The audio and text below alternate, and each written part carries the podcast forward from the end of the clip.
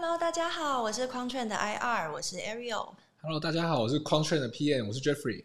哎，今天是第一次由我跟 Jeffrey 来为大家录制这一集的 Podcast。那其实主要的原因是因为呃，匡券的团队现在其实不断的成长啦，速度也很快，所以之后啊，会有匡券的 Team Member 来对大家轮流针对不同的主题做介绍，可能可以包含比如说时事啊、产品啊，或者是技术方面的分享。那我们希望让大家在工作之余，在币圈相关的知识都可以有充电的感觉。那今天这一集呢，我们会来聊聊时事。那聊到最近的时事啊，我想，嗯，大家应该都还没有从上礼拜五那个很大的事件，就是安倍晋三遭枪击身亡的震撼当中，大家应该都还没有走出来吧？哦，对啊，那时候一开始看到的时候还以为是假新闻，真的，上礼拜我们早上开会有点忙，那一开始以为是不是什么恶作剧，就后来发现是真的，其实真的很震惊。对啊，而且他。就我所知啊，他比较有名的政策啊，就是他的安倍经济学。他自己自称呢，这个政策啊有三支箭。那第一支箭呢，就是量化宽松策略。因为日本是一个长期通缩的国家，所以说他实行这个策略啊，就是希望可以达到两趴的通货膨胀的目标。那他的第二支箭呢，就是要扩大国家的财政支出。第三支箭呢，就是他的经济改革策略，促进民生投资这样子。嗯，那这个是安倍经济学对，就是呃社会啊，以及整个日本的经济体制的怎么讲逻辑跟概念啦。那我这边可以分享一下，在加密货币这个产业，其实日本是在这个领域发展最早的国家。比如说，比特币的发明者。中本聪，它就是日本籍的，而且其实最早的加密货币的交易所也都是从日本发迹的。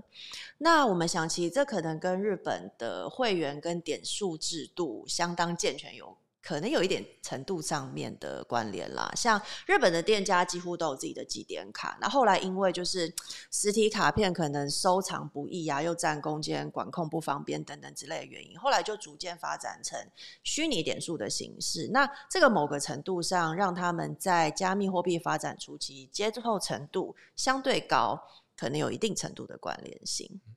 那不过啊，我最近还有听说，日本最近通过了一个叫做稳定币监管法案的事情。那不知道这个部分，Jeffrey 是不是可以跟我们分享呢？嗯，因为前一阵子啊的那个 Luna 跟 UST 的崩盘崩盘事件过后啊，日本就开始就是有在关注这个稳定币的这些监管。那它主要是两个策略，就是说它有规定说，哎，第一个就是你。如果要发稳定币的话，你的身份呢必须是日本的持牌银行或者是信托公司。那在发行的时候呢，他要确定说背后一定要有日币或其他国家的法定货币作为储备。所以说呢，像 US USDT 啊、USDC、BU BUSD 这种对日本政府来讲就是不合规的稳定币。如果我们去看日本的那些交易所啊，像我这里有找一个日本的 BitBank 交易所。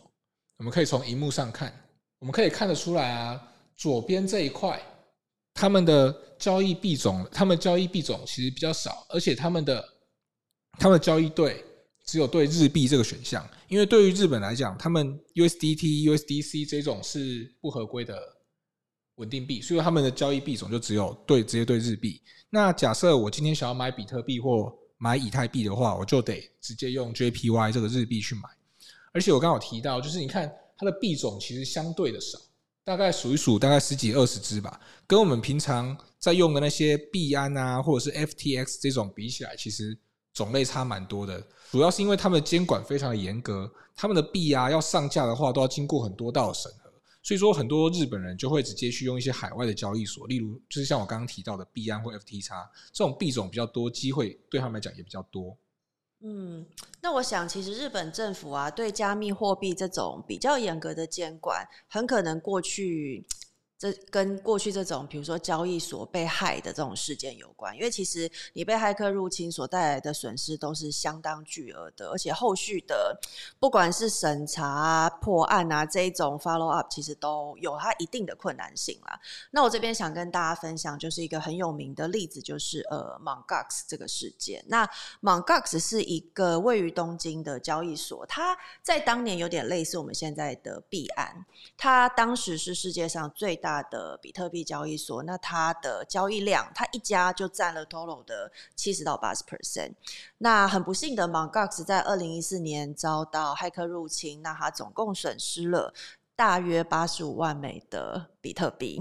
那这件事情发生之后，他就申请破产，被迫停业。那后续的赔偿程序就进入司法流程。那这边刚好也可以跟大家做一点 update，因为在经历了八年的审查之后，就是二零一四年到现在二零二二年嘛。那市场预期其实这个偿还计划很可能会从今年的八月开始。那这就意味着。被害之后剩余的这十四万枚左右的比特币啊，很可能就会开始逐步的移转给债权人。那因为比特币的价格已经从二零一四年的几百块成长到现在已经大概两万块左右的水平了。那所以许多人推测，这些债权人在拿到。偿还之后，有可能立刻就会在市场上进行大量的抛售。那如果这件事情成真的话，其实大概就会有接近三十亿美金左右的等值比特币会进入市场进行大量抛售。那这样的话，其实就会对比特币的价格进一步带来压力啦。所以这个是市场近期比较担心可能会发生的状况。那。刚 Jeffrey 在法令的监管上有跟我们做过分享了，那我有点好奇，不知道日本这个国家在加密货币的税务上有没有一些其他的规范呢？因为日本啊，它其实是加密货币产业发展非常早的一个国家，所以说它的法律啊，还有税务的机制都非常完整。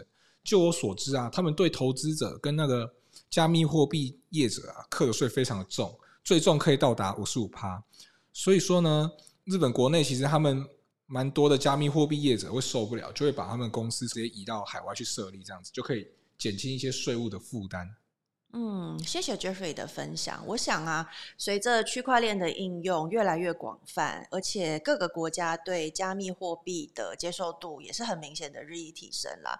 那我想，不管是在法令的监管还是流程的优化上面，我相信大家都会越来越进步完善的。因为提供安全的嗯交易空间给投资人，才可以让他们更放心的参与。那希望大家喜欢我们今天的时事分享。那如果喜欢我们的内容的话，请按赞、订阅、分享、开启小铃铛。那我未来我们会继续提供币圈相关的资讯跟大家交流。那 Please stay tuned and we'll see you next time。拜拜。